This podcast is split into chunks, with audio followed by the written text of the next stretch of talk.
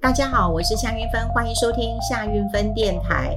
呃，我想从呃最近大家开始观察到，我们就开始要来注意一下这个呃配息跟这个除息还有填息的一个问题了哈。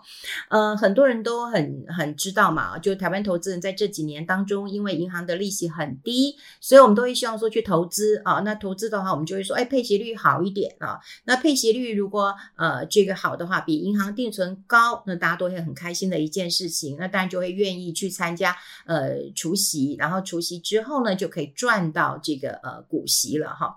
那我必须跟大家讲，其实对有钱人来讲的话，大部分他们是不喜欢这个去除息的哈，因为去除息的话，大家都会知道哇，这个会有税的一个呃问题了。那我们今天就提到，就是大家很喜欢。呃，除息，可是除息这件事情，我简单的来说，你今天好，这个如果你今天是呃配息两块钱，好，那你今天十块钱立刻呢就变成八块钱了。你八块钱必须要在填息之后啊，填息了，哇，你这个两块钱好真的赚到了。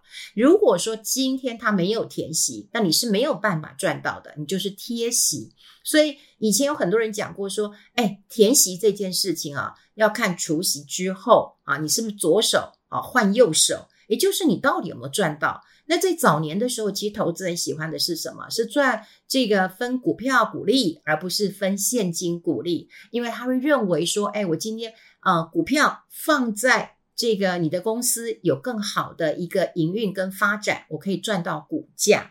可是现在太多人喜欢用这个啊、配息，觉得是很开心的一件事情呢，去除息。可是你除完息之后，如果你没有填息，你有赚到吗？你根本就没有赚到。好，股票是这样，可能很多人懂了。可是 ETF 你懂了吗？好，你懂了吗？像最近大家有一档呃这个 ETF，哇，来势汹汹哦，呃，真的，它一一开始上市的时候，哇，这个士气如虹啦，哈。那当然，我跟这一档的这个 ETF 的发行也是失之交臂啊。怎么说呢？因为刚好那时候有啊一家电视台也问我说啊，我们有一集这个财经的节目啊，想找韵芬姐啊上来谈一谈 ETF 啊。然后呢，呃有一档这个 ETF 呃很值得呃你推荐。好，那你听我听这样讲，我想说推荐，那你知道它是哪一档吗？好，他说不知道。我说那他们是市值型的吗？还是这种配息型的吗？好，是高股息吗？什么之类的？他说不知道。因本姐我会给你脚本啊，你只要照着讲就好了。那讲到这里，各位如果了解我个性的人就会知道吧，我就不会接这个通告了哈，我绝对是不会接的。也就是说，呃，我不了解的，我不认同的，我我是不会接的哈，不会接的。呃，但最近啊、呃、这几天当中啊，嗯、我在中广其实也受了一点小委屈啊，就很多人大概会，很多听众朋友大概都会以为说，这中广应该是呃公广集团吧，好，或者是教育电台吧，好，或者是。呃，军中电台吧，anyway，我不知道什什么意思呢？就是说，他们好像认为，哈，有一些听众大概会认为说，诶，中广不能有广告的，诶，不能有广告啊。可中广它是一个商业电台，诶，好，商业电台，诶，你怎么可能会没有广告呢？你怎么可能会没有置入呢？今天哪一个电视台没有置入啊？哈，那置入有两种方式，第一种，如果他没有在节目当中，好。这个啊、有提及他的产品及促销行为的话，诶，这不会引起 NCC 的罚。第二个，如果你有提及啊他的这个销售的话，诶，你必须要冠名，或者是说你要在节目的时候，本节目有什么什么什么置入，这个。啊、呃，这个规定已经非常非常的一个严格了，好，但是我觉得很多人很好玩诶，他还是会跟我说：“玉芬姐，你堕落了吗？你为什么呃也要来做这个置入性的节目？”我就说我没有堕落，但我们公司总要有人领薪水吧，啊，基本上公司它不会强迫我们一定要去访问什么，啊，基本上访问哪一家企业，基本上要主持人能够接受跟喜欢的，至少我是这样子，我可以拒绝。好，其实我可以拒绝的，有一些我真的就呃没有办法采访，好，就真的没有办法，他们也不会逼我。但有一些我也跟客户就变成了好朋友。我常常觉得很奇怪，就是为什么我们呃去医院，你看病要不要花钱？要嘛。那医生叫你买保养品，你买不买？买嘛。然后你到最后还怎么样？谢谢。为什么？他解决了我的问题。所以有时候我在做节目的时候，我当然看，我真的知道他是客户啊，我有。呃这些客户，我就觉得，哎，你有没有解决到我的问题？你有没有解决到我这个听众的问题？好，那另外还有一种人，我觉得我以前节目讲过，如果官员要来上我的节目，拜托你们去下广告，因为我绝对不会把你变成是我这边的发，嗯，就是发声管道，因为我觉得官员真的做太烂了，所以你不用用我的节目来糊弄。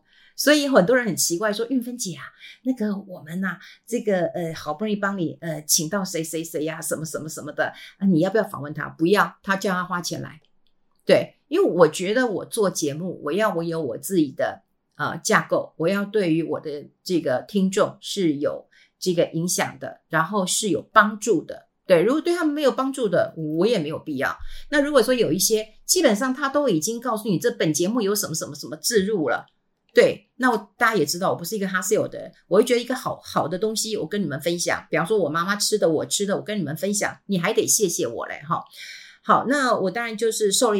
小委屈嘛，哈，那当然我告诉各位有所为有所不为，所以我就跟那那一档这个呃这这档基金就就失之交臂了。后来我发现，哎，这档基金后来就 IPO 了，然后卖得非常非常好，但是它最近有一些问题啊，这些问题啊，呃，我们不管所有的 ETF，我要讲没有好跟不好，只有适不适合你；所有的保险也没有好跟不好，只有适不适合你，对不对？所有的保健食品也没有好跟不好。它就是适不适合你，但药就有好跟不好了，因为药哪一些你吃的是有效，这是医生要评论的。好，那所有健康食品，说实在的，你只要觉得哎相信就有效啊，这随便你。可投资跟你的荷包是有关的，你一定要知道它跟你的属性有没有关联性。我先讲啊，因为大家很喜欢那个除息配息这件事情。好，那可能个股上你很了解了，可是 ETF 的配息，我跟你讲，现在大家都喜欢配息啊。现在大家希望的是，我一二三四五六七八九十十一十二个月我都可以配息。可大家都知道，我们今天配息的旺季在什么时候呢？都就就差不多七月开始嘛，对不对？大概七八九月嘛。那你怎么可能会一二三四五六七八九十十一十二每个月都有配息呢？这到底问题出哪里？你你脑筋要不要动一动啊？好，就像我前一阵子看到有一篇新闻，我觉得这超级好笑。他就说，现在南部有很多人哈，就是在卖那个冰棒，一支一块钱。那很多婆婆妈妈就很高兴啊，就买了十支啊啊，二十支、三十支啊，然后去去结账了哈，就一支一块嘛哈。啊，有一个就是结账了三十块，就拿三十块。就那个老板就是听说是彪形大汉，就问他说：“你不会用脑袋想吗？怎么可能一支？”一块钱，好，一支十块，三十支三百块，好，他吓死了，就报警了哈。可他讲的那句话也没错，好，他又先讲一句，他说一块钱是试吃价，但是一支十块钱，你想可能吗？哈，所以大家就用点脑袋了哈。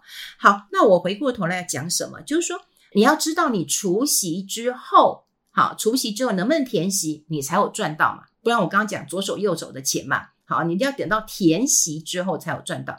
好，那如果你去买一个 ETF，你好，它有没有配发这个呃股息？然后配发完之后有没有配到你的钱？你好像都不知道。好，这要关心到哪一点？第一个，为什么一到十二月份都可以配？为什么？它有没有配息？为什么可以一到十二月份都有配？好，第二个，现在大家都不知道 ETF 有一个叫收益平准金的一个制度。那什么叫收益平准金？也就是说，我这档 ETF 是有配息的。好，那比方说，我今天有十个人来吃十个苹果，那我是不是一人分一个苹果是刚刚好的？对，好，那我现在只有十个苹果，可是现在来了五十个人来吃，请问我一个人可以吃到一个苹果吗？而且你前面有人在排队耶，那那那我我我可以只给前面十个人吗？那那后面四十个人该怎么办呢？好，那为了怕稀释到这个配息，因为很多的 ETF 人会越来越多，就像我刚刚讲过，只有十个苹果，那五十个人分，五百个人分，那怎么办呢？好，怕被稀释嘛，你总不能说啊，那来见者都有份，我们把苹果再切小粒一点，每个人都可以吃一小块，那前面买的人就会觉得不公平，我已经排了两个小时了，我已经排三个小时了，或者我已经投资了一年、两年、三年了。为什么我不能够吃大块一点的苹果呢？对不对？好，那问题来了，就要有个平准金的一个制度。好，那这个制度呢，说实在的，那当然是好意。这个好意也就是说啊，他会根据到说你是什么时候进来买的，然后我来判断一下。那但这是这这不是我自己判断，是有一个机制来看看你到底是要配多少。好，你要配多少？因为你不能够稀释到别人的。好，那我听到这里的时候，大家会不会知道？就是说，好，那如果这种配息的基金，我一定会有一笔钱是先拿出来。也就是说，好，我今天我花了五千块钱，我来买这档 ETF，我就不会把五千块钱都放进去。好，我可能就有一千块钱是留在外面，我没有投进去。为什么？因为如果要配息的时候，配息率好四趴五趴配出去了，可是你是很晚来的。我一样给你四趴，可是不好意思啦，有一部分就从一千块挪一点过来咯，有一些就是从我真正的有配息的给你一点了。好，现在问题来，也就是你有可能拿到的是自己的钱，可是我们只看到的就是说这个是一个平准金制度，这个是一个好事。因为不会稀释到别人，可是他却没有把它讲得很清楚。就说这个平准金呢，一一来当然是有利于这种配息的稳定度啦，不会因为人多然后被稀释了哈。但有可能是配到你自己的钱，所以在今年发的这一档这个 ETF 啊，引起股友很大的一个讨论。我没有说它不好。啊，大家都会知道，就是说啊，我们在讲一档基金，我们之前呃 ETF，我们之前也跟大家讲过了，就诶有一些缺点你要搞清楚啊，这些缺点，比方说，诶它对于股息是预测的，还是它是过去的十年的一个经验值的，好，还是用它当下好殖利率比较高的来决定，那你就要知道，哎呦，像我，我是比较相信它过去长期配息的，我没办法去预测啊，我怎么知道去预测什么？但有人就喜欢去预测嘛，哈。那你我看到这一档哈，这档是零零九一九，大家不用记，不用记啊哈。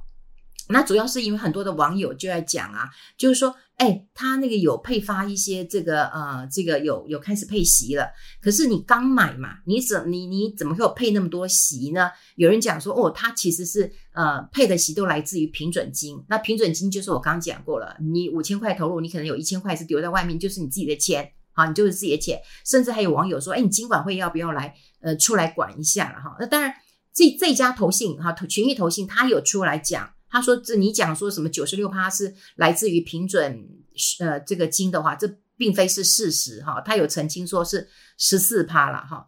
好，那我们就来看哦，就是说这一档的一个呃基金哦，其实它。嗯，来势汹汹，我觉得他真的是，嗯，这个好像呃成立的时间才半年多哈，半年多，然后呃他其实运气蛮好的，为什么？因为这半年多刚好就是台股哈，大家记不记得一万四、一万五、一万六哈、一万七，甚至都要到一万八了哈，所以看他的走势图，的确是还蛮蛮蛮强悍的哈，蛮强悍的，所以有时候我真的觉得哈，就是呃选时间。也真的很重要哈，像他选的时间，我就觉得，诶，还蛮还蛮不错的，还蛮不错的啊。有一支叫零零九零零，大家可以知道说他被骂死了哈。零零九零零那时候他在那个嗯发行的时候就碰到了战争，然后有很多的人也开始觉得这这档到底是一个什么周转率这么高，就开始骂他了哈。好，那当然它是一个呃季配息的一个呃 ETF 啦，哈，它是一个季配息的一个 ETF。可是我建议大家啦，哈，就是说如果你要买这一类型的哈，你一定要看一件事情，哈，你一定要看一件事情哈，就是说第一个它是一种高股息的 ETF，那你就麻烦你，你一定要看一下它的前十大的一个呃持股到底是买什么。好，如果是我看了，其实我有点吓一跳。比方说，他会买一些呃阳明长荣，好哦。然后另外呢，你会看一下哈，就是它比较集中在什么？在半导体，它半导体就在四十几趴，航运业也有二十几趴。你说航运业，你看今年。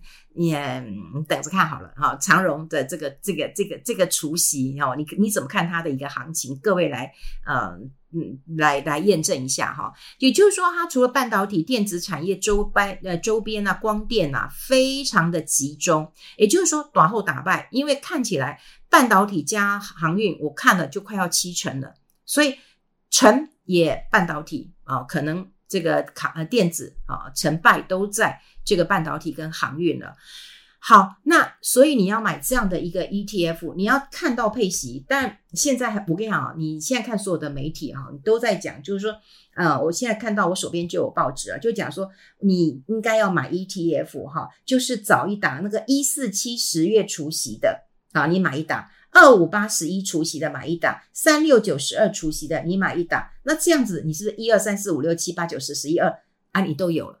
诶，讲起来是这样没有错。好，讲起来是这样没有错啊。你你每个月要配息，好，你要配息干嘛？你配息这些息是怎么来的？如果这些息是从你的平准金来的，那你要在干嘛呢？好，我我常常觉得就是说，很多每一次哈，很多人都讲说啊，这次不一样，哪一次不一样？哪一次不一样？我们以前都说你要人家的股息，人家要你的本金，从以前的高收益的。这个呃基金开始跟你告诉你哇，配息率很高很高很高，你配了半天之后说啊，我本金怎么会没了？好，那我们一直要配息，可是现在大家都觉得有拿到钱，台湾投资人其实就是这样，有拿到钱就会觉得比较啊、安心。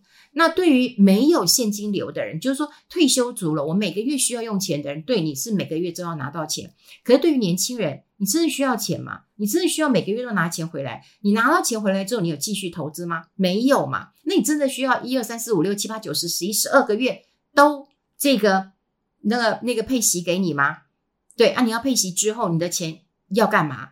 那我也不知道为什么投信你是要发这么多的 ETF，而且我跟你讲，ETF 还会再有蓬勃的发展。然后呢，投资的难度越来越高了。本来不是说，哎，我只要选择一张，不管是市值型的，或者跟着指数走的，我就可以长期的参与吗？那你现在这么复杂，那大家的难度不就更高了吗？好，所以在这一次，嗯，七月份即将要进入这个除夕的时候，我想请大家好好的关心一下除夕的大戏。能填息才能够赚钱，包括个股是这样子，还有 ETF 的配息很多是来自于平准金，这本来就是一个好的一个机制，但现在已经扭曲到不行了，有可能因为想要月月配，好，搞不好以后还有日日配嘞，好，然后扭曲到不行，到最后是配自己的钱，自己要小心一点。跟大家分享在这边，下次再见，拜。